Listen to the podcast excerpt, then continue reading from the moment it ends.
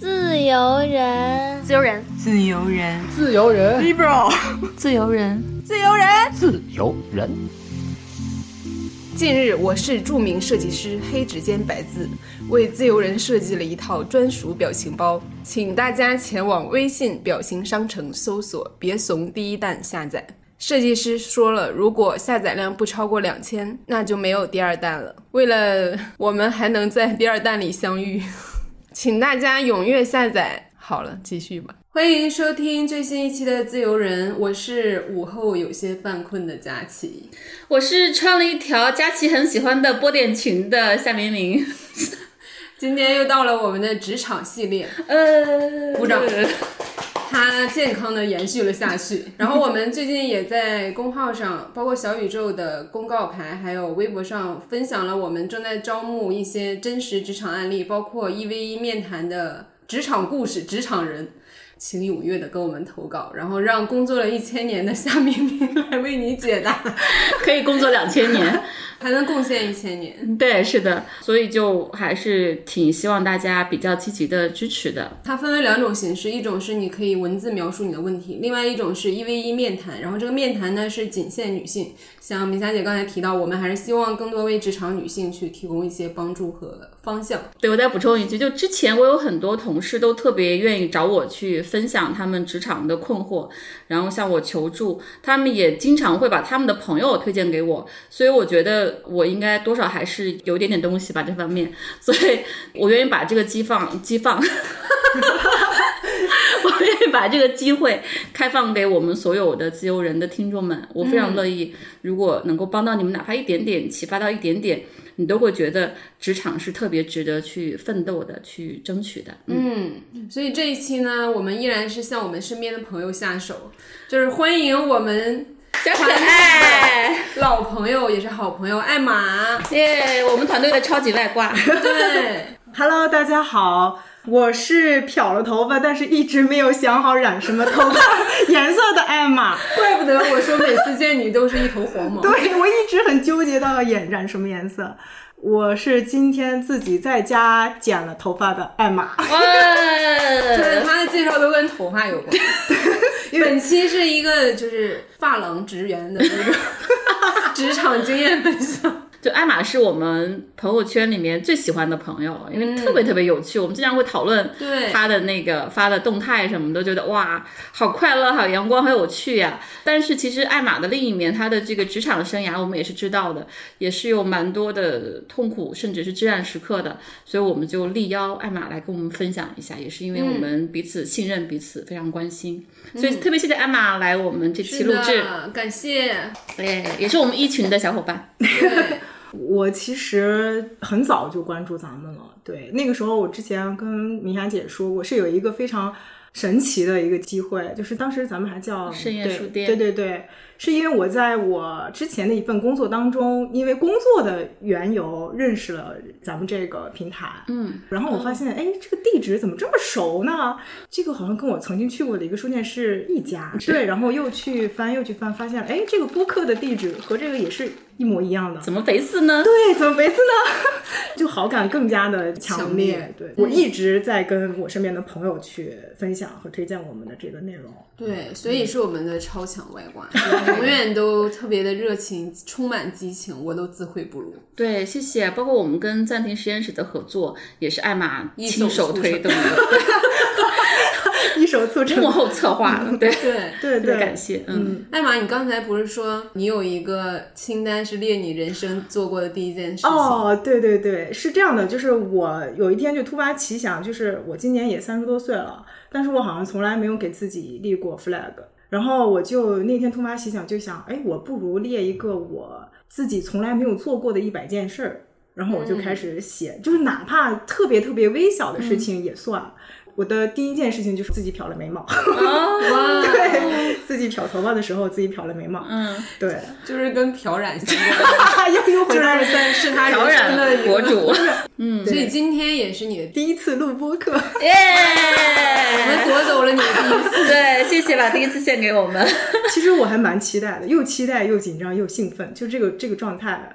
又很刺激，就是这种感觉。嗯嗯那我们就正式开始吧。可以请艾玛先介绍一下。我大概工作了将近十年了吧，但是我没有仔细算过，嗯就是我好像对数字这个 真的不是那么的在是乎在你身上也能感觉到不，用记住年龄和数字，对对对这个不重要。嗯、然后我今年准确来说是三十三周岁了，在我这里能够称得上算是工作的，应该是有六件，但是有一件做的年份相对来说是比较长和稳定的。我们今天要聊的就是你最长的这一段儿，嗯因为它是已的经一定留下了更多的一些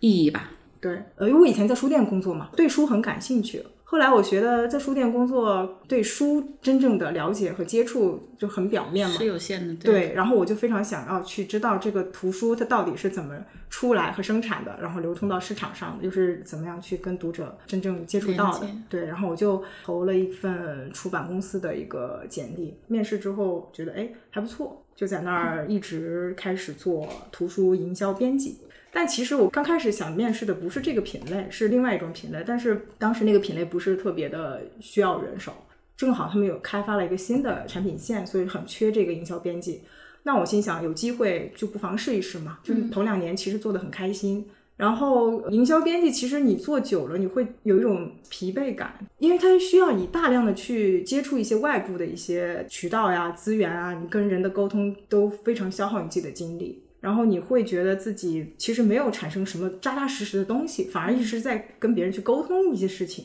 就会觉得很无聊，突然会觉得好像没什么可以再做的了。就那个时候，就突然陷入到了这种平那静种对，就自我设置的这种瓶颈。但其实现在回想起来，其实不是瓶颈，我其实还是有机会可以去尝试其他的一些新的东西。但那个时候就停滞了。但是其实一般这种情况挺常见的，就是你一份工作就完全同样的内容，你做一两年，它就会有一个倦怠期。好像这个也是有一些研究证明的，比如说是不是那个桑德伯格，就 Facebook 那个之前的 COO，、他也说过，基本上十八个月是一个周期。嗯嗯，这十八个月你要非常非常投入你现在的工作，但是到十八个月的时候，其实你就需要一个大致的思考。嗯就是对于现在工作做一个复盘，嗯，然后考虑下一步我是不是需要有一些变化。就我们要时常面对工作当中各种原因带来的这个倦怠期的。嗯之前 HBR 有一个特别好的一个编辑老师，也算是 mentor 吧，我们两个其实合作非常好，他也很喜欢我，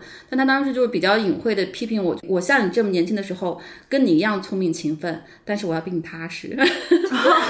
他的原话我都记得，因为他是个印度人，他就说，你知道吗？就是你的工作一定要用三年来规划。他说，first year you learn。Second year you grow, the third year you can think about your next step. 嗯第一年你要学，嗯第二年你成长，第三年你再开始考虑你下一步。他就拉了周期很长，嗯，因为当时我有很多新的想法，因为我是想法很多的人，特别喜欢瞎折腾吧，嗯一些图书项目啊，一些培训项目啊，然后他就觉得我不踏实。他这个忠告我记到现在，他还给给我很多很好的忠告。嗯在看到那个桑德伯格那个，我觉得就挺契合的，就是说，首先就是你要知道职场就是我倦怠期，嗯但是你十八个月或者两年，你是可以有一些。深思熟虑的一个考虑跟复盘的，也是这里给大家一个小的一个 tips 吧，不要觉得倦怠期是自己的问题，嗯，但同时也不要轻易的放过这个倦怠期，嗯还是更认真想一想。我应该那个时候也是属于比较活跃的，然后比较想要去尝嗯试一些规则之外的一些东西。但是很多时候，就是领导他可能会觉得要考虑大局呀，可能要稳定啊。那这种是屁话，我觉得我那边的传媒会说咱大局啊、稳定啊，他们没有这样说。哦嗯，对对对，那个时候所以就是会让自己收脚收手的。就你怎么分辨啊？比如说我那编辑他不让我补充那个例子，他就说。你想你知道吗？就是一个公司，你一定要看它有多长的生命力。比如说，你看一个并购案，一定要三年之后，你才能判断这个并购案是否成功，你才能去复盘这个并购。嗯。然后，一家创业公司，你一定要看它五年之后能不能存活。嗯现在你给我推荐这家公司才两年，它能不能活到明年？后来果真那家公司很快被收购了，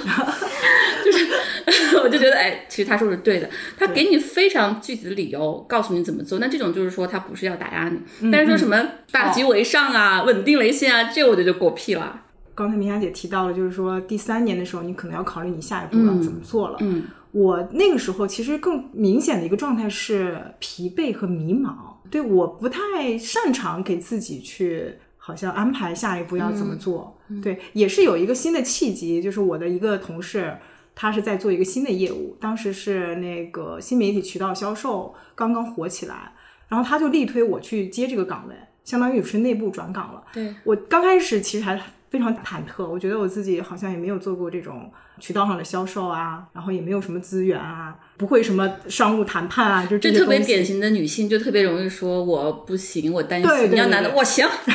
，I'm awesome。对我当时就是那种心理状态，但是我很庆幸一点，就是说，在他的鼓励，甚至是我的一个好朋友兼同事的鼓励下，他也是我的一个上司，然后我就觉得大不了就做不好呗，做对做不好还不能做坏， 对，说服自己去接这个岗位的一点是自己真正的想到了，做不好就不做了呗。但是当我真正做这个事情的时候，我真的是努力在想办法把它对，做。当然，对，这很棒，就是这样子的，对，而且确实印证了刚才明海姐说的，我在接到这个新的岗位的时候，我第一年确实在努力的学习，嗯因为我什么都不知道，我不知道怎么算利润，我不知道怎么算什么马洋、什么石洋、什定么 KPI 对，嗯什么折扣、什么乱七八糟的东西，我根本都不知道。 然后我就每次缠着我那个就前同事，每周末我就拉着他让他教我这个佣金怎么算。然后他也很 nice，就是棒啊对，大概加引号的扶助了我一个月左右吧，然后我才好棒慢慢好的棒上手。对，甚至刚开始我我们领导问我，你这个月你下个月能回多少款啊？那么我完全没有一点概念都没有。他说你就报随便报一个数字。我现在想想，他对我的包容度非常的大。我那个女老板，嗯，然后他就说你就报个十万二十万也是也行啊。然后我确实也就报了二十万，真不懂。 对我真不懂。但是我没有想到，我那一个月，哎，还真的是做出了超出二十万的这个成绩。以前营销的话是那种你看不到实质的一些效果和水花的，虽然说有可能，哎，这本书突然之间就大卖了，但是你不知道这个书是不是跟你营销动作有关系。对，但是做了这个工作之后，你就会觉得哇。真的就是实打实的，我推出去多少，我卖出去多少，我回款回多少，都是直接反馈对，非常直接的甩在你的面前，甚至甩在你的某些同事 面前。对，就是非常有力的去证实了自己在做这个事情是哦可以的，是 OK 的。嗯，对。但是这个过程确实也很痛苦，就是我也正是是因为接了这个工作，从中学到了很多，也从中受到了一些伤害。其实我们这儿就特别想补充一个，咱们不是老说快乐工作嘛？其实我们说的快乐工作，并不是说你这工作当中没有困难和痛苦和不愉快的部分，嗯、不是说你就傻乐是吧？你每嗯天去那个、 就是就瞎开心。这个快乐是说你获得的东西是你特别需要的，而且是特别饱足的，比如说成就感，嗯比如说这个成长，嗯，然后你自己新技能 get，还有你在这个工作当中有特别深的一些连接等等，嗯，这些是真正支撑快乐。但是其实你职场就是要面对很多很烦的状况，嗯，很难的状况，还有一些。挺抓马的一些状况的，但它必须是保持在一个合理的范围之内的。比如说这个老板糟糕，同事糟糕，它必须在可控，然后可改变的一个不伤害整体这个，它是一个总账。我自己是一个对周围的一些八卦类的东西，或者是一些跟我工作没有相干的东西很低敏感的人。我甚至去公司两年了，我很多人都不认识。对，然后真的埋头做事儿，干就完对了。我就是一个，用我朋友的话就是说，你是一个傻子。 喜欢做事情，喜欢从这个做事情当中去汲取一些能量。当然，也不是说我不会去处理人际关系，只是工作上面我可能哎，尤其是我涉及到了这个跟钱相关的、很直接的这种关系的这种工作岗位，肯定会有一些更明显的冲突会出现。嗯，对。那我当时其实就没有想到这一点，我就觉得我是在做这个事情啊，我是在为这个公司做真正能够带来价值的东西啊。对，这个钱迟早是公司要赚的呀。然后我就没有想过，就是涉及到个人的利益的时候，明争暗斗的这种火花会让我非常的不理解。对对对，我觉得我们喜欢做事儿的人，从这个事情本身当中获得能量的人，都是这种。上期我们那 DQ 也是，嗯，带一个利益这个东西，确实是太直接了。嗯，我记得应该是李敖说过吧，他说：“你看我在台湾，我骂人骂这么多年，为什么我没事儿呢？因为我骂人有一个底线，我绝不断人财路。”啊，他我一断人财路，我必死无疑。你看这人多鸡贼呀、 他也知道你要敢断我财路，我跟你拼命。嗯，但这个是对的，就是涉及真的钱财利益，因为有的人把这个看得很重，人嗯就天生分物质型跟精神型嘛，那我们偏精神型一些，嗯，但有的人偏物质型，因为这个东西很实在，嗯而且特别的清晰，对吧？他就很容易用这个去衡量他的一切感受，然后他也会拿此来去衡量他跟你的一个关系，对你的评价，嗯所以这东西肯定还是要注意的，要不然就嗯挺容易埋下一些你自己完全没有察觉的一些坑对的。对对对嗯对，但是我是能够理解公平竞争这个方式的，我是可以接受的，因为我觉得这是合理的，这是正常的。但是我不能接受就是那种恶意竞争，因为我们都是为这整个部门、整个公司在去做这个事情，但他就会觉得你做这个事情影响到他的对对收益或者回款什么的，他就会想尽办法针对你，或者就是为了捣乱。对我，我觉得这个东西确实我们要认清现实啊，就是有那些非常风花雪月、道德感很高的这些环境跟公司，但是现实状况就是丛林法则，嗯，是现实很大的现实，就一定要看清楚这个现实。我们自己可以不跟争这个，但有人在乎这个，我觉得是大多数，很多人就会很在乎这个。人性就是这样子的，就是很多人因为他比较心理，他的虚荣，他就是会做损人不利己的对事儿对。嗯对我们要一定要接受这个现实的。你后来就是因为这些事情，工作开始变得非常非常不愉快，是吧？然后你看到了另外一面，一遇到一些这些情况的时候，会头疼，情绪会很受影响。嗯因为我觉得我自己在做事情的过程当中，其实是一个逻辑和思维相对来说还是不那么乱的一个人啊。但是，一到这种情况下，就很容易影响到我自己，然后我就会情绪上的一些失控，释放。然后甚至你向领导去求助、沟通，然后你得到的反馈也是大局为重啊，他也是为了公司好呀，什么之类的这就些话，和稀泥呗，对，很心寒。我觉得就这样子啊，因为咱们来梳理，就是很多刚入职场这个新人，他一开始就是小白兔的状态嘛，对吧？对对，我要这个什么采蘑菇啊，我要小白兔吃什么呀？吃白 菜吗？吃萝卜 啊，萝卜，萝卜蘑菇，sorry。通常我们职场新人到一个职场就会有这种浪漫化、想象化，嗯嗯，然后特别特别勤奋，拼命工作学习。比如说一年、两年，或者说三年之后，你很快就会进入另外一个阶段了。对，你会发现你往上走了之后，比较像那个打怪升级吧。嗯你这个时候，你身边就不全是小白兔了，对对就是对小白兔是刚进来的那些人。然后你这，咱不能说就遇到大灰狼了，但会遇到嗯各种各样的物种吧。就是你就开始体会一个。物种多样性，一个森林里面什么鸟都有，然后什么物种都有的这个状况了。就说白了，你也得成长，你就不能只是一个小白兔了，因为嗯对你不是只跟小白兔和萝卜青菜在一起了。然后你自己肯定是需要去成长的，变成另外一个更适合的这个物种。但是我觉得有几个底线吧，一个就是你不要成为自己讨厌的人，对吧？嗯，比如说你讨厌大灰狼，你讨厌那种为了利益你死我活，然后可以出阴招的人，那你肯定不要成为那一种。嗯，另外一个，我觉得这个时候其实你的直接领导、你的老板，还有你整个公司的这个文化导向，确实是特别重要的。对对，因为其实你要说我们管理学最核心的一个就是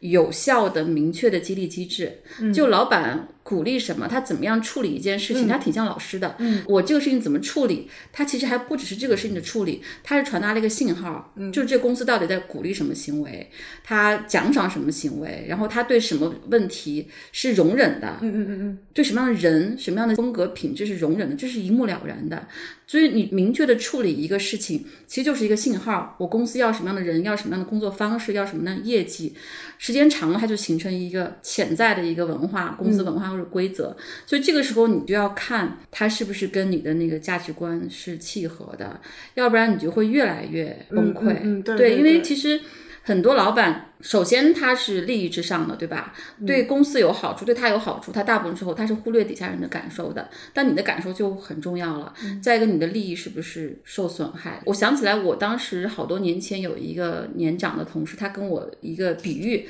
我到现在都记得特别好。他说：“林霞，你看一个公司，呃，是不是适合你？有两个标准。他一个是你可以把这个公司比喻成一个人。”就如果让你形容你的这个公司，你把它形容成一个人，你会怎么形容他？比如说他是中年，是男性还是年轻女性，他性格什么样？你把它形容成一个人之后，你看你是不是喜欢他？哦，我后来真的这样做，为什么我说腾讯是一个乏味的暖男？就是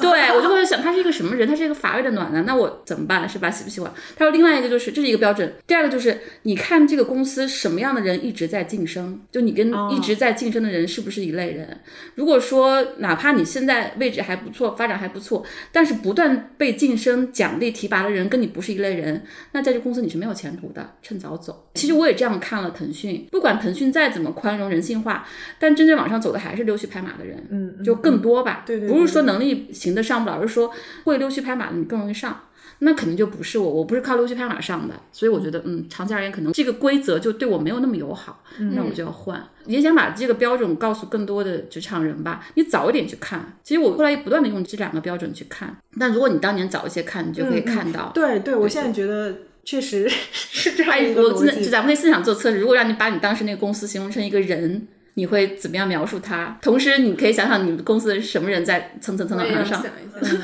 我可能会觉得他是一个中庸的中老年人，中庸的中老年人对，就保守是吧？肯对，定是非常保守和中庸的然后有点中老年人点乏味是吧？嗯，那我上一份工作，他应该就是一个投机 主义，然后哦、no，没有想象力，嗯，也赚不着钱的。是个 loser，对， 是个 loser。你没有感觉到这老板或者整个团队是有一个他们非常想做的东西。咱们先不说赚不赚钱，唯一的目标就是现在流行什么我就要做什么。然后恰巧面也不好，拍耽美，后来耽美就被禁了，就很难出来东西。哎呦天哪！这么一想，我怎么能在那儿工作一年 半？Unbelievable！那你刚才说你也是一个特别喜欢做事情的人，对然后跟别人讨论一些矛盾和误会，也是摆事实讲道理的对对类型对对对，那这种情况下，是不是会导致有一些东西没有办法有技巧的去争取得来呢？确实 会，就是很多时候，你知道我在跟大家在群里面就是说一些事实，说一些发生了什么样的结果、什么影响，然后怎应该怎么怎么做的时候，大家可能不太接受这么直接输出，他们甚至会觉得我很凶。就是没有见过我这个人，就会先给我一个判定说，哇，他他好惹，嗯，我我也受过这个评价。我觉得这样子啊，就是如果说你是这样的风格，我并不觉得需要改变啊。嗯，本身它没有问题，它就是风格。嗯，但是就这个风格要走的比较长，有一个比较好的结果，它确实得在一个环境里面待的足够长。嗯，它比较像我们说的博弈论里面那个多次博弈。嗯嗯就是你第一次这样出牌，别人觉得你你这人怎么这样啊？嗯，但是当你反复你一直出这样牌的时候，他会对你有预期。哦他对你有了解、有理解，你们就会进入一个良性的一个博弈或者一个互动当中。但如果说你的时间很短，你跟他不怎么打交道，你们可能就是一个客户一次沟通，那可能很多时候你这个策略就会比较的吃亏，因为它不是很讨好的，哦嗯，它不是让人觉得很舒适的等等，你就没有下一次博弈了。嗯，但如果你在一个非常长的、比较稳定的一个环境当中，最后我还是觉得它可以有一个很好的结果的，因为我也这样子的。我在腾讯走的时候，我要决定离职了，就有很多同事请我吃饭嘛，他们也是第一次 表达对我的这个印象。说我第一次见的时候，我觉得太差，这姐妹儿怎么这么说话呀？嗯特别凶，特别直，而且特别自以为是。嗯 所以后来发现，哎，他就这样个人，而且他特别真，他就是在说他想说的，然后他没有任何的恶意，而且通常都是想得很清楚的。嗯嗯，他后来我觉得，我说我这这姐妹儿特别牛，我一定要跟她一起唱一场摇滚音 乐会。我不知道怎么导向这个逻辑的。他说我我明霞姐，我当时就想着我一定要跟明霞姐一起去看一场摇滚演唱会。我觉得大公司里面很少见这样的人。嗯，我觉得其实你看，如果说不是说我们真的一起工作了四年半，他可能也看不到我是这样一个人的真相。嗯，然后他会从不理解、觉得诧异到最后的接纳，甚至是认可。嗯，但就是得有时间，嗯就你得获得一个长期反复出牌的这个机嗯会。但如果是短期，可能其他团队的或者说其他人可能对我就是一个特别特别糟糕的一个差评，嗯，但是也没关系，我也不在乎了，嗯因为可能对我而言，我可能只会这样子出牌，嗯嗯嗯，本质上没有太大问题了。我接触明霞姐的时候，我就是那个人最后的结论，我根本没有经过那个什么，哎，这个人挺横的，然后很直接，不好相处，从来没有这个。然后你知道跟明霞姐交流， 她有的时候会说一个“哦”，就大家都知道“哦”这个词在社交有默契的讨论氛围里，这是一个禁止使用的词汇。 真的啊，我 都不知真的道。真的，但是就无所谓，因为我非常了解明霞姐说话风格，嗯就是因为她日常已经非常立体的呈现给我，所以她说个哦根本不影响我对她的 判断，就是并不嗯代表着说她对此不感兴趣，或者是觉得很无语什么的。对她的无语不可以用另一种更直接的方式过下去？当然，有的时候也有一些迂回的方式，嗯，就是我也在学习领悟他的风格。感谢理解，感谢你对我的爱和耐心。哦其实我觉得这个是互相的，对因为我不觉得我说话难听，我只是说的直接直接，可能我也没有想到对方他接受不了这种直接的方式，确实是我的一种疏忽。还有一点就是，你双方沟通这个问题是，我觉得是你采取这种方式是没有什么问题的。但是如果再设计来一个领导或者是老板在中间，他要去观摩你们这个对话，然后老板又插进来带有他自己的这种偏好或者是这种评判和结论的话，那就更容易造成原本问题双方之间的这种误你说解的和矛盾对。，你说的对，就又加进来一个复杂的这个性格变量。但是你知道，现在这种环境当中，就线上沟通是更多的场景。对对对，你看，我当时腾讯有一个老板，他本人就挺严厉的，然后他在群里面跟我们同事交流，他说话非常硬，然后也经常会有这种威胁性的说，那我就不去你们这活动了。然后你知道我们同事就吓得半死，一切都安排好了，所以我们那段时间跟他合作，我们同事老做噩梦，就半夜梦 见就真的很紧张。对，就是，但是因为他也从来不用表情包，说话就逗号、句号，嗯就很严厉，然后非常的冷酷。但我们去深圳，包括去香港，去跟他汇报的时候，他当面特别特别的温柔，他说啊，你好辛苦啊，我觉得你们团队都很不错，等等，还是很贴心的，非常非常照顾员工。但他可能因为他年龄啊，他七七零七一年的吧，然后在他的性格是一个理工男，他可能在线上他就是那样沟通的。嗯嗯嗯后来我们同事都不敢跟他说话，就我我在说，但经常被他吓得半死，就他 又。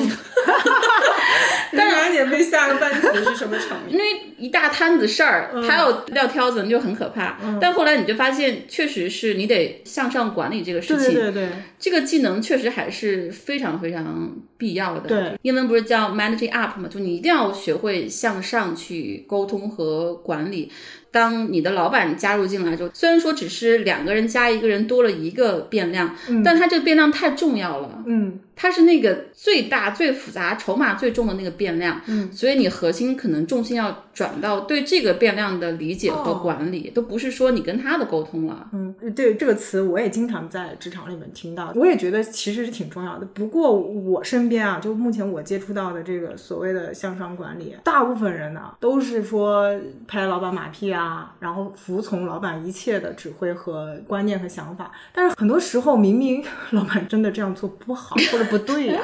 觉他得不是管理，他是迎合。他觉得这就是管理啊，他就觉得你要跟老板搞好关系啊，对，这个我今年还有一些理解，之前我也会觉得这个事儿好像跟我比较遥远，嗯，然后也是因为我们内部的一些工作什么，促使我去重新思考这件事情。嗯，之前明霞姐在上一集和 DQ 对话里也提到，就是说，因为 DQ 说他有一个特别善变的老板，嗯，说怎么去哦处理跟他的沟通，然后一个方法就是你摸清这个人是什么风格嘛，然后他是因为什么原因善变。虽然这个不能完全套用在我的环境里啊，但是我会去观察，一个是观察明霞姐，比如她有一些东西， 就是她很想做，但是她最后没有做。一开始我也很不解，就是这为什么？嗯你不是很想做，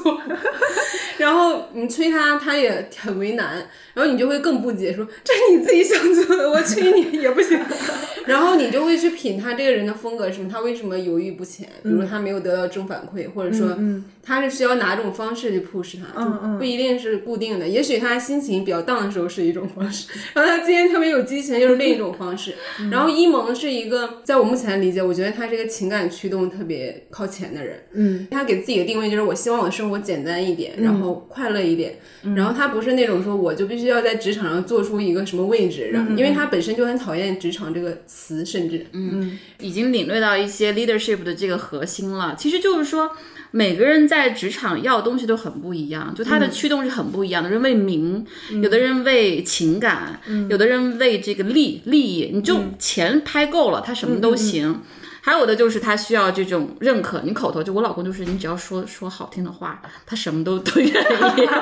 他只要这些虚头巴脑的这个甜言蜜语，但我就不是，我不需要你甜言蜜语，我就希望你做事儿就行了。嗯，所以你会发现每个人他能够被点燃的那部分很不一样。作为 leader，其实你要知道到底什么东西能够真正去驱动你的下属，他到底要什么。嗯，同时你作为下属，你也要看你的老板到底是要什么的。我觉得那些人他能够通过拍马屁跟老板搞好关系的，也是因为这个老板他就是吃这套。嗯，你比如说拍我马屁，那肯定就是一个。我之前有一个同事被我骂的有点害怕我，就是我在朋友圈晒本书，他立刻那个书读完了就跟我讨论。嗯朋友圈晒个巧克力，他立刻送我一大盒巧克力。我后来就非常烦，我说你是不是成天盯着我呀？ 然后我在群里面我就直接说，我说这本书我看过，你也看过，我我们要不然就这个书讨论，要不然就我们互相都给对方推荐一些没看过的书。我说不用我看过的书，你再复述一遍，非常非常不舒适，就明显他在拍马屁，他很会拍马屁，但是你拍到我这儿你就没拍上，因为我不在乎这个，我可能喜欢别人说新鲜的观点，说我不知道的，甚至是你挑战我，我会觉得诶有点意思是吧？所以我觉得它更多是一个双向的一个需求吧。我会拍马屁，这老板还吃这套，那可能就是非常非常契合。但是你要看你的老板他到底他需要什么，可能有些老板我就看业绩，你甭给我说这没用的。嗯，有的老板可能需要你理解他的辛苦啊，理解他不容易啊等等。为什么我们说向上管理？管理第一步就是你就要知道老板的风格，第二步我觉得很重要就是要管理老板的预期，这个是很多人会忽略的一点。我当时在腾讯有一个同事跟我说说。反正我知道我我怎么做他都不会满意的，所以我每次就让他不满意。我说你这个不是， 我说你这算是什么呀？对，他说他说我知道我永远低于他的预期，所以我就有点摆烂。我说不行，我说你一定要管理老板的预期，就是这个东西你自己心里有数。如果老板期待很高的话，你就去把自己给坑了，是吧？你就要不断的管理他的预期，就是这事情有有这个问题，有那个问题等等，可能咱们就是六十分，你不断的要降低他的预期，嗯然后你要永远让老板高于预期的去看你的成果。很多人是吹的一塌糊涂，最后你低于他的预期，你把老板预期掉的很高，嗯后来你就得六十分，这是很惨的。所以我觉得这个东西是你一定要去学会的技能。首先你要客观，啊你不能强行压压预期或者是提嗯高预期，但是提前管理老板预期，就最好的方式就是说你永远比他的预期高一些。嗯，你要说你老是低预期，那你就你就不行啊，是吧？每次你都不能让我满意学。到了。嗯，学到了。我的老奶奶跟我讲 如何对付他。这个系列我要一直 参加。 真的，这些都是一些小 tips，还是很重要的，还是要全力以赴去超出他的预期的去表现和交付的。第一个，你管理师了解他的风格；第二个，管理他的预期；第三个就是管理他的情绪。就当时我们的 HR，有我们公司都说是一句金句。他说，每个员工都有一个逃避不了的责任，就是让你愤怒的老板平静下来。还有这视频呢，我们当时都是哇，这个真是太有用了。老板都会有情绪失控的时候，嗯，可能是暴怒，可能是沮丧，可能是低落，可能是发泄等等。这个时候你要冷静，你不能被老板的这个情绪控制，然后操控，或者说是被他绑架和摆布。你要冷静，你要知道，老板现在是被情绪绑架的，是情绪上升的一个表现。所以，那他的话你可能不用听，他说你你这个王八蛋，然后我把你们都开了，你就不用听，他情绪发泄。但你要知道，到底是什么样的方式能够让他平静下来，然后让他回归理性去做判断。这个时候也是非常复杂的技巧，也比较像我们做记者的时候，有时候你需要激怒采访对象，他跟你说真话；有的时候你要讨好他，他说真话。这时候你就是真的很不一样，你必须要时时刻刻观察他的微表情，观察他到底是一个什么样驱动的人。有的是特别愤怒，说啊你那我跟你都说了；有的是哎你要夸我两句我才跟你说。 老板也是德性，都是这样子的，还是综合技能。确实，我现在想想，我自己本身就是很容易被情绪给带跑的一个人。然后当老板出现情绪的时候，那可能到我身上的时候，那情绪就更被放大了。对，而且在一个团队里面，情绪特别容易传染，互嗯对，相绑架对。对大家都激情高昂的说咱们干什么，那都去。但有一个人比较丧，比较低落，说咱们完了什么，大家都低落。这个时候你还是要把情绪跟事实分开。嗯，再一个就是你要知道这个时候什么样的行为是最合适的。因为我们公司是两个老板嘛，夫妻店但对夫妻店。但其实我发现一个规律啊，就我跟女老板沟通的时候就非常的顺利。嗯，首先让我觉得她是一个非常容易沟通的人，然后她很愿意听我讲一些我的思考、我的反馈、我的想法、我的评估。但是我跟男老板沟通就很困难，我觉得他每次都是你这个不行，你那个不行。我们要控制我们的折扣，我们怎么怎么着？就他永远都是先否定，他还没有听我在说什么，他就先否定了，然后我再去跟他解释，他就永远听不进去，就很累。甚至有的时候，我跟这个女老板沟通完之后，她是支持我的。过两天，哎，男老板就是说，嗯，不行。可是那个时候，我确实已经把合作方那边基本上都敲定了，然后我们基本上就是马上就要推进了。这个时候，男老板要去改这个谈好的这个结果，我就不知道该怎么办了。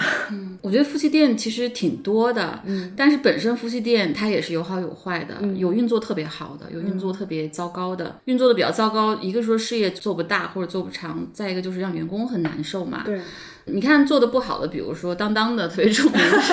但是给大众还是很精彩的。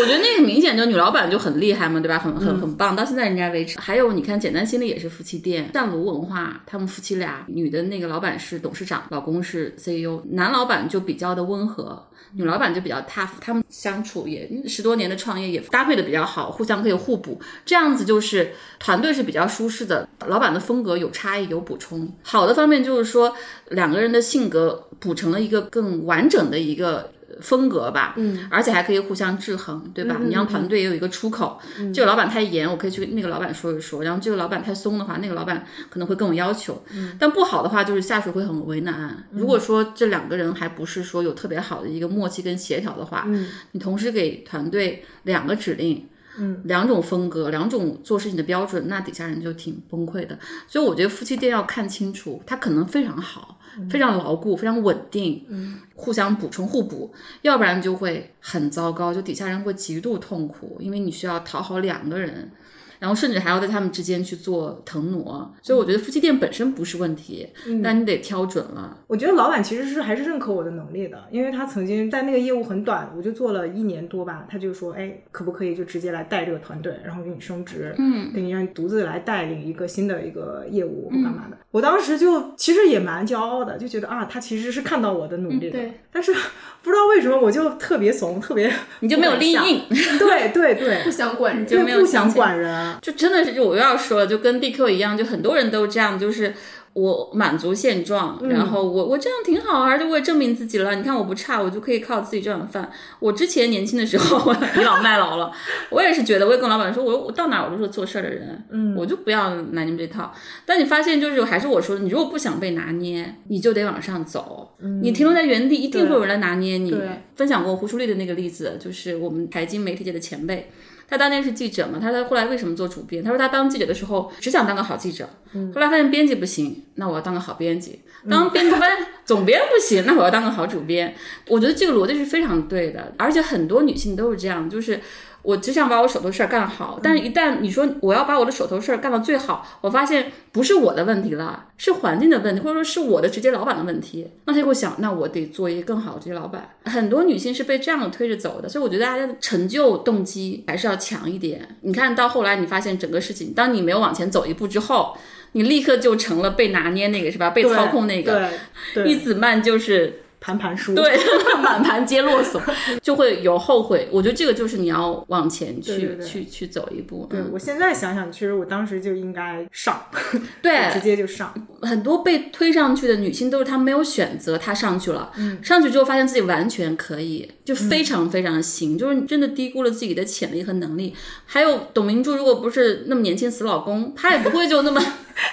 真的，你看，因为我没有选择，我老公都死了，我还要养孩子呢，我只能出去去打工，然后等等。但你看，像你这样子，或者说我们这样，一旦有选择，我有一步退路，我就不往前走。对结果发现还不如没选择，还不如年轻死老公。对，就是你觉得你不想管人，但管人这个东西说简单一点，它也就是一种协调能力。有的时候，你去掌握这种协调能力，本身也很有助于你跟你平级去交流，甚至你就是管一个实习生。我觉得我去年就根本没有发挥这个事情，我现在想想就是很后悔。管理这个词，我们翻译成中文，它是从这个工业时代来的，就有很多的误解，因为管理是从生产线。车间、工厂这样来这个词就管理，我把你管好，把你理顺了，它有一个特别强的一个控制感、压迫感，所以造成管理这个词大家有很多误解，尤其是我们这些创意工作者、内容生产者、有原创性的人、艺术家都觉得我凭什么被你管呀、我也讨厌管别人，对吧？我不要去管和理这样的事情。但其实这是一个对于管理这个词特别狭隘的一个认知。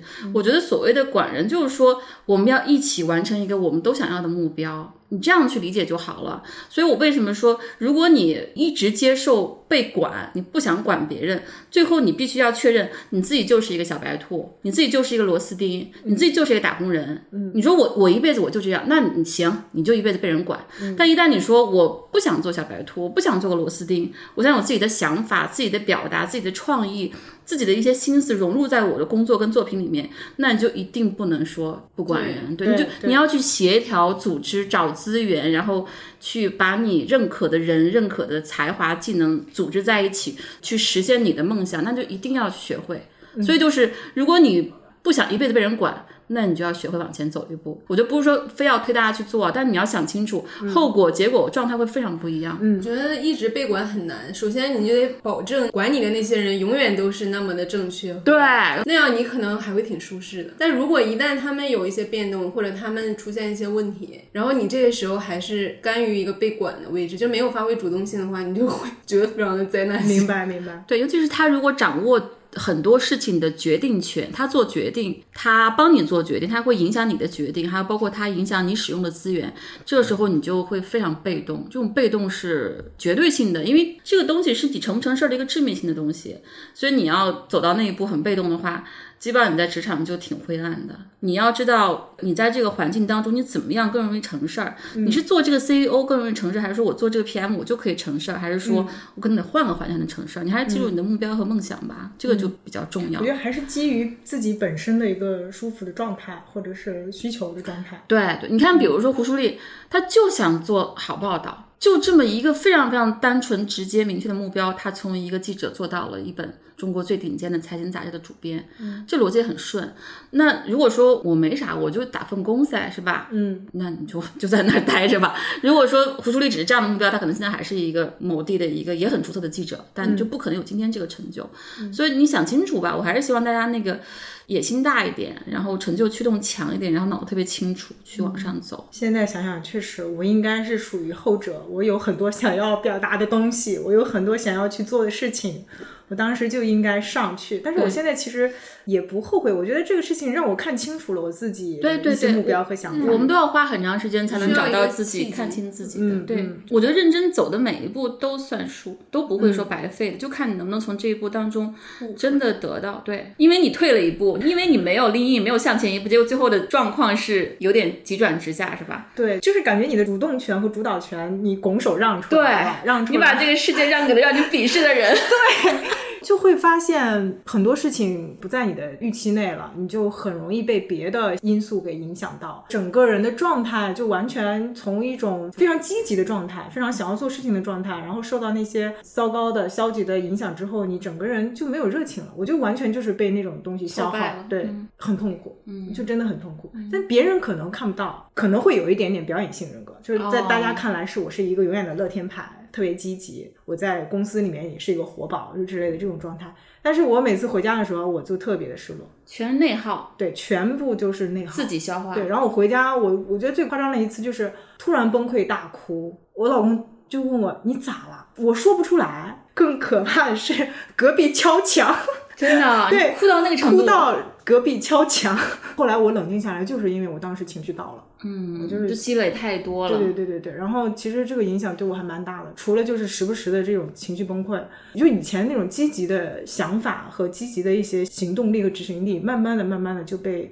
消磨掉了。嗯我就发现我自己不能再这个样子了，然后我觉得那个环境，我也确实因为拱手让出去了，我没办法再去捡起来了。我后来还遇到一个更颠覆我三观的一些经和历事，对，其实我这个业务后来就是领导还是说给我挂了一个副总监什么的，当时是我不想接，但是他说不行，我这个 title 已经给你了，你接不接反正就在这儿。其实是挂了一个这个名字，但是我其实没有这个部门单独的独立出来。然后再后来就是另外一个同事，他就说，哎呀，既然你们都不想接，正好我也在管相关的业务，那不如放我这边。我当时想的其实也没啥事儿，是吧？因为他承诺我，我不干涉你任何的决策，你所有的这个项目啊、合作呀、折扣啊各方面的都是你来协调，你来跟老板直接汇报。我心想，哎，那不影响我做事儿，那就去呗。去了之后，我发现他确实没有影响我做事儿，但是他偷偷在背后不断的去，对对，然后就他怎么在背后做呢？本来有些事情我不需要跟他汇报，我直接跟领导汇报，但是他突然有一天就跟我说：“你这个事情要跟我说一下。”我当时真的没多想，真的太小白兔了，我就觉得说一下就说一下吧。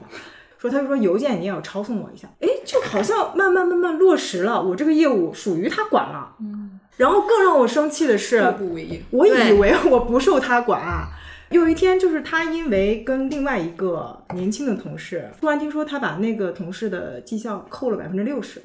我当时我就震惊了。他自己弄了一个评估的嗯考核表考核表什么的。后来是因为那个那个小姑娘顶撞他呀，或者跟他有一些言语上的冲突干嘛的，他就把人家的绩效给扣了。后来我也没想那么多，因为我不想管那么多事儿。有一次他找我谈绩效，然后我就问他。我这个绩效是怎么来的？嗯，他说放心，没给你少算。我说我知道，我说你肯定不会跟我少算的，但是我想知道这是怎么来的。对对，对，他就说那你去找人事吧，人事知道这个公式怎么算的。然后我就去真的去找人事 了。他不知道你真的会知道对人他事，不知道我他以真的为你会是小白兔吓一吓就行了。对，找人事，人事说没有啊，他没有哪来跟的我东说西这个东西啊，都是他自己搞的。嗯，我靠，我当时我就三观崩溃，对我说还能这么干，还能在老板面前、人事面前自己搞一套，对自己搞一套。然后更可怕的是，到年终了，年终我们要发奖金干嘛的？我还傻了吧唧的以为我不管他，我不受他管啊。我觉得我们那个人事也有点也有点傻。他在跟我说我的奖金或者是绩效是多少钱的时候，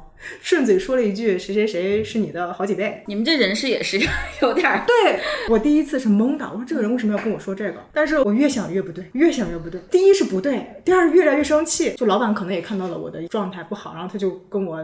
聊，然后我就问他了一个问题，我也傻，我说我说我是不是受谁谁谁管？然后我老板说谁跟你说的？我可从来没有说你受谁谁谁管，我当时我就更气了，小白兔终于醒来了，这一切都哦是怎么了？对我真的是崩溃了。对，所以这就是职场最重要的一课，就是当一个机会摆在你面前，你不上就会有坏人上，对，因为这种机会并不是那么多的。你看，职场真的不是一个天堂啊！你好，我好，大家好的地方，它就是丛林，还是挺丛林的。但是我们希望它是一个良性的丛林，就是我们按照本事、意愿、优势去上。大家大家都要抢机会，因为机会毕竟是少的，对吧？机会资源它都是有限的，权力和金钱就男人的春药嘛。就你看他们都拼死要命的往上抢，往上争，然后女性通常就往后退，一退之后你就是永远被拿捏的那个小白兔，就是很多时候女性就被压在这一层，永无翻身之日了，就非常非常遗憾。 对，离职之后，女老板有找过我，她跟我聊了很多，但是她其实都没有谈到工作，她一直在关心我的状态，她可能也是多多少少知道我嗯受了伤害受到很大打击。她给我机会，她说你可以先休息一段时间，然后再回来。我当时可能想到另外一个老板，我就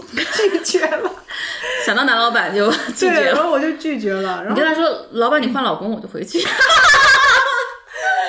然后你好，我好，大家好，公司好，可能你老公也更好。那个男老板其实也有来找过我，但是他们两个的风格就完全不一样。那个老板直接上来就跟你谈钱，他首先也是说伸出橄榄枝，说你先休息一两个月，然后再回来，然后我给你直接加薪，还是很果断的拒绝了。没有信任感了。对，我觉得这个也很有趣啊，就是很多女性会特别乐意或善于打感情牌，嗯嗯但是她不擅长去打这个金钱牌，这个两个牌都是要打的。嗯，然后男老板就擅长啪拿钱拍死你，他不跟你对谈对感情的。我觉得这个也是需要调整的，就一个是说。感情牌跟金钱牌都是要打的，你不能说只嗯空口无凭，然后你不去给实质的，这个不太对。另一方面，你要看这个人到底在乎什么。嗯有的人他就更在乎这种情感连接、被认可，然后嗯给机会；有些人就是说你甭跟我废话，你把我当孙子用都行，你给我钱给够就行，等等。所以这个时候你一定要看这人要什么，你要打哪张牌，还是说你两张牌都要的？嗯，就这段最长的工作，从一个非常愉快，然后顺学利习顺利，嗯，然后到后来有一个比较滑暗黑坡的式现实的一个醒悟，是不是这段也对你之后的选择有一些影响啊？对我是休息了很长一段时间。休息的这个过程当中，其实让我对出版这个行业都有一点点失望。下头，对， 流行的话就是下头。我甚至会觉得自己以前确实太过于为爱发电了，因为我很喜欢图书，就觉得书很亲近。我 们深夜书店第一份书单就是艾玛帮我们整理的豆瓣的书单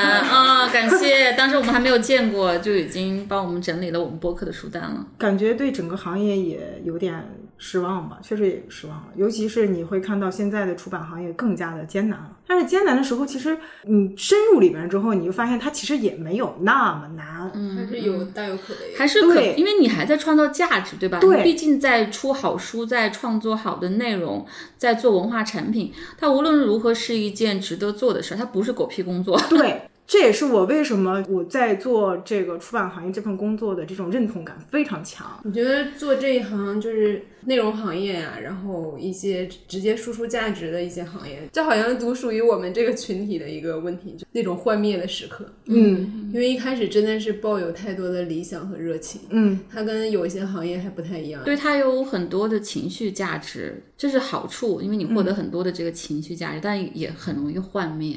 很容易比较深的伤到你，因为它跟你有精神连接，是吧？嗯，幻灭的一点还有一点就是真正的价值，嗯 就是你真正你这份工作做出来所得到的实打实的金钱的回报。嗯因为很多时候我发现，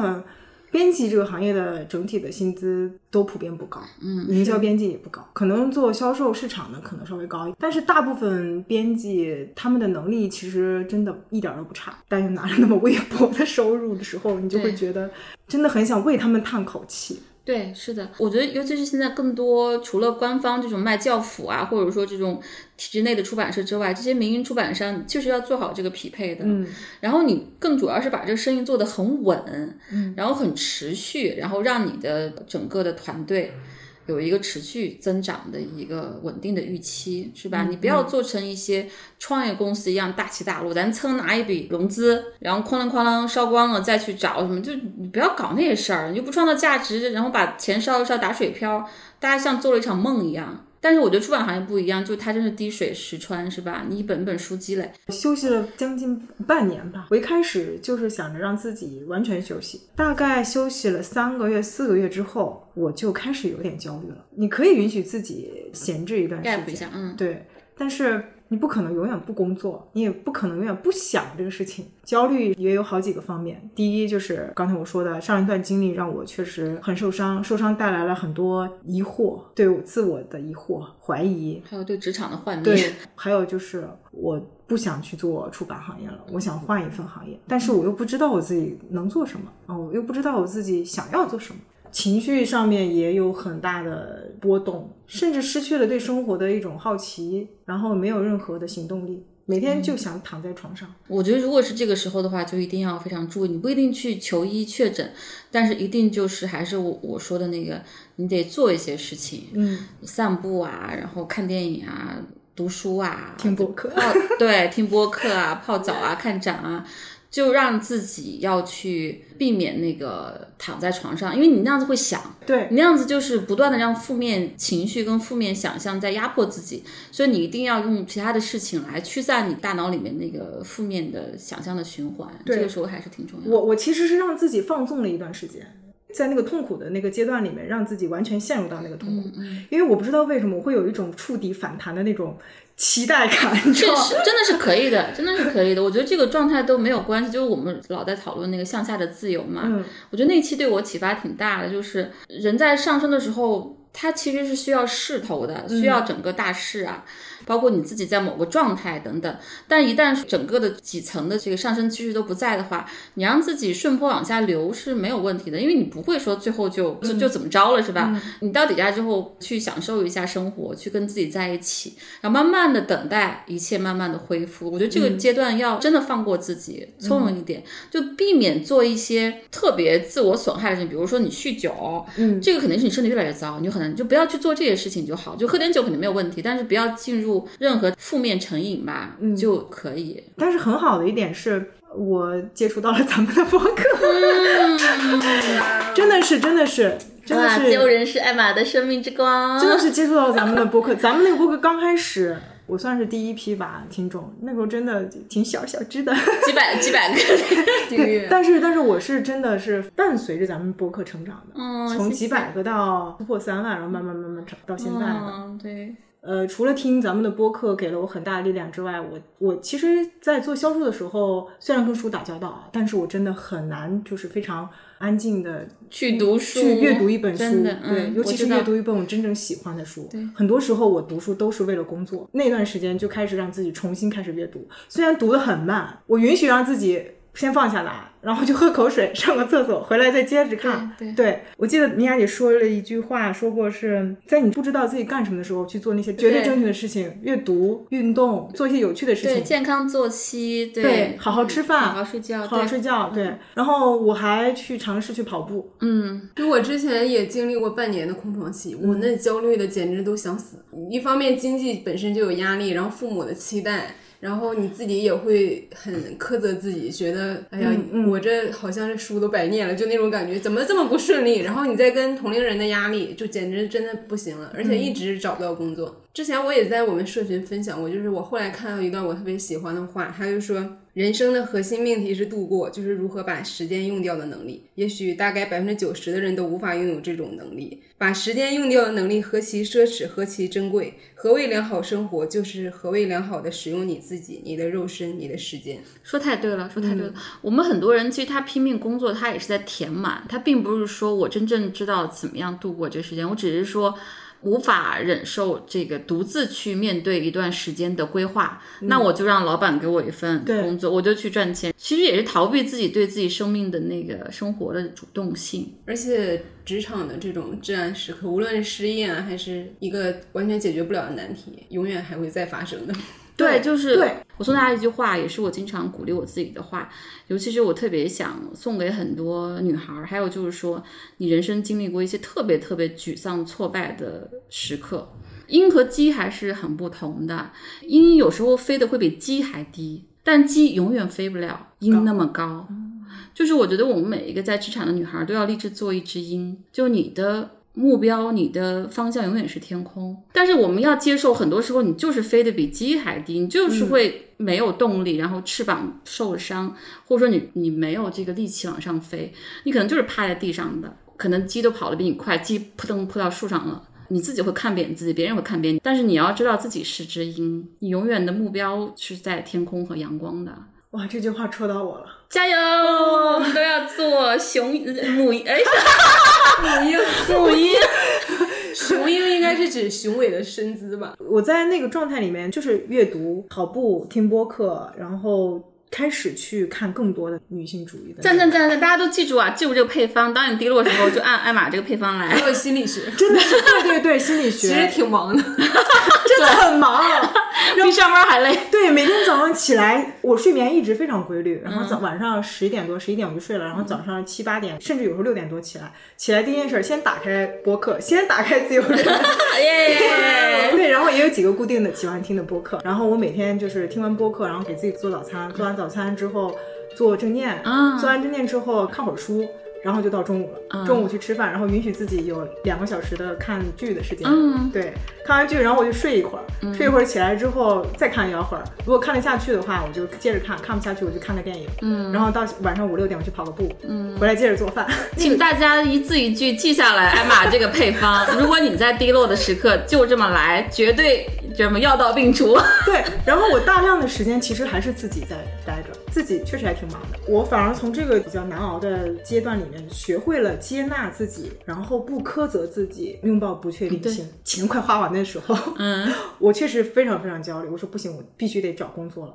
然后就那个时候你会发现，那种焦虑它不再是一种困扰了，它反而是成为一种行动力了，迫使我往前去做下一步去选择对和行动了。对，反正就是那个焦虑跟压力，如果适度的话，它都是有用的嘛。因嗯为那个心理学有研究，你一个适度的压力其实是一个比较好的状态。你完全没有压力，你也很难到最好的表现。包括负面情绪和正面情绪也有一个黄金比例对对的，它都是提醒你你要去把你所有的精力啊、潜力都释放出来的一个促进因素。不要害怕那些东 西。就是大家都说渴望自由，当你真的有自由的时候，你非常恐惧的。对对对，对对 哎呀，不不知道如何是好。是的，我我觉对得可能很多人对自由其实是叶公好龙嘛，因为你要很有能力、很有主动性、很有头脑去运用你的自由。嗯，自由是一种权利，也是一种能力。对，你没有这个能力的话，给你这个权利，你也会浪费掉，或者说你会被别人剥夺掉。你在争取到权利之前，就要有这个能力。我们再 Q 一下那个暂停实验室，你越是在职场的艰难的阶段，比如说忙碌啊、变化呀、然后焦虑啊、压力啊，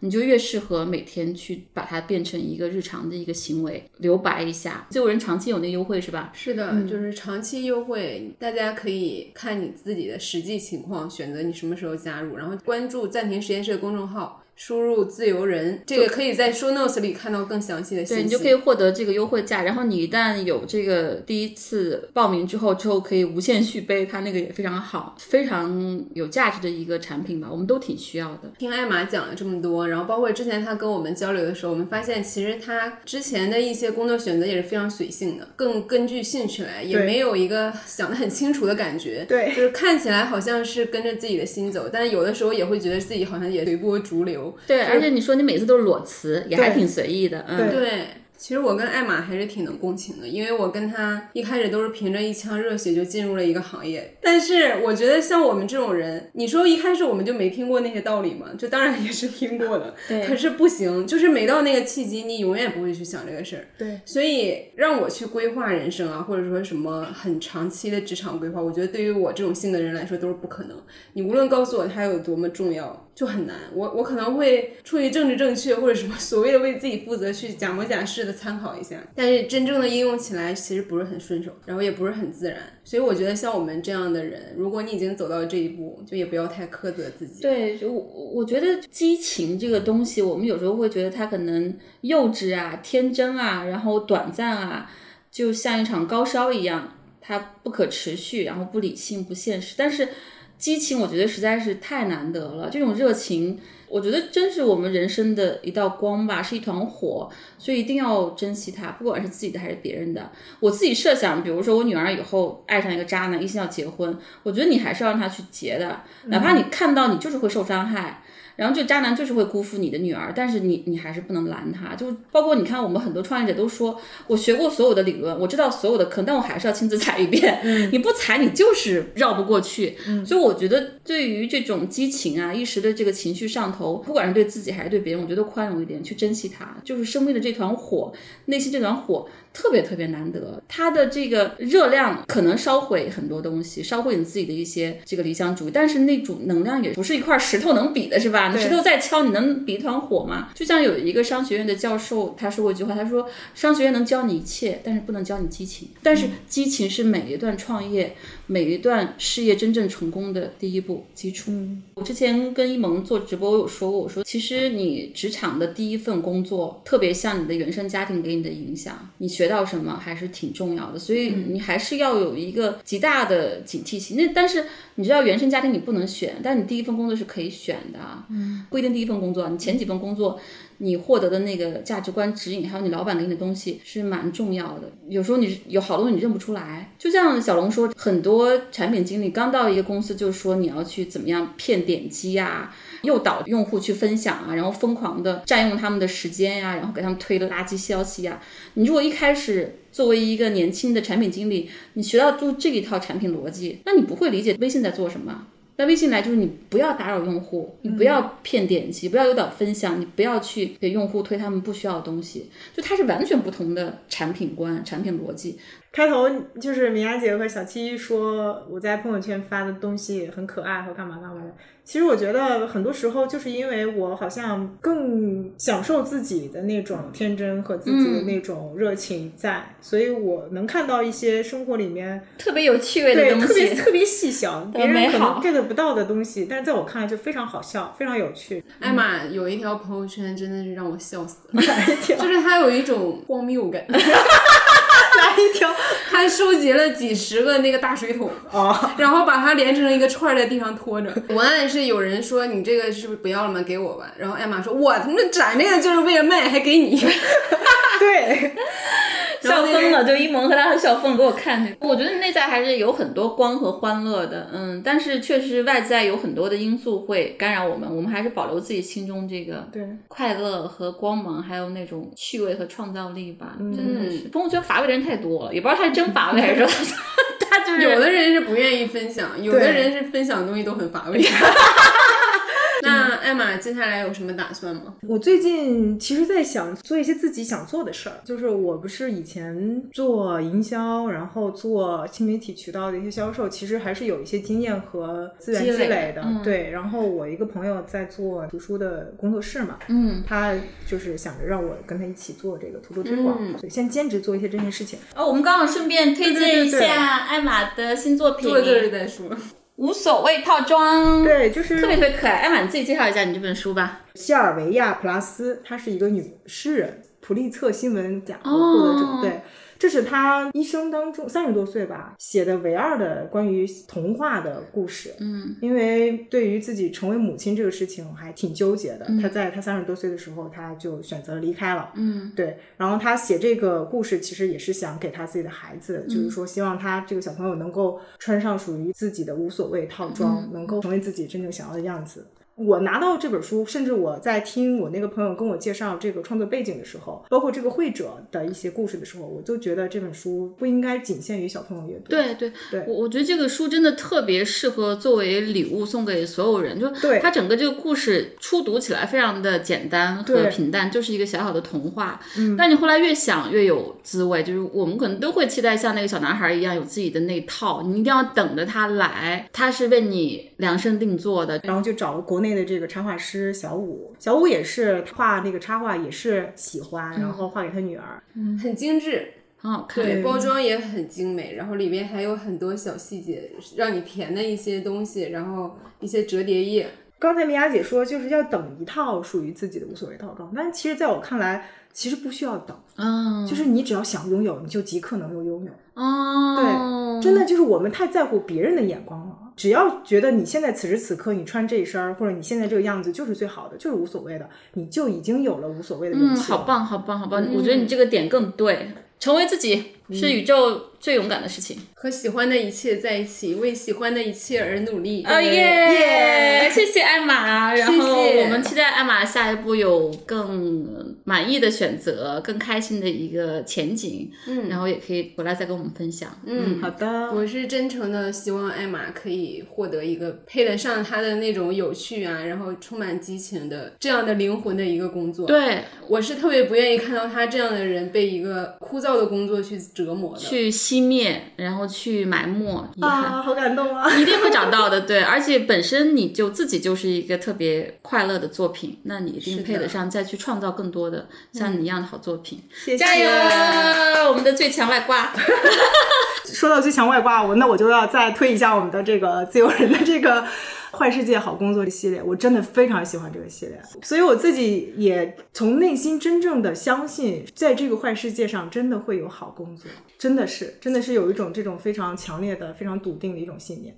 就真的，你只要心中有那个相信，就对自己的相信，然后对于坏世界一定有一份匹配你的那个好工作的信任，你就一定可以，你就往前走就好了，嗯，对，一定会有的，可能会慢一些，曲折一点，但是一定会有的，要相信自己配得上。因为相信，所以看见。对，加油，加油加油加油！那么这期节目就是这样了，下期再见，下期再见，欢迎你再见来投稿分享你的职场故事，如果故事特别好，我愿意请你喝杯咖啡。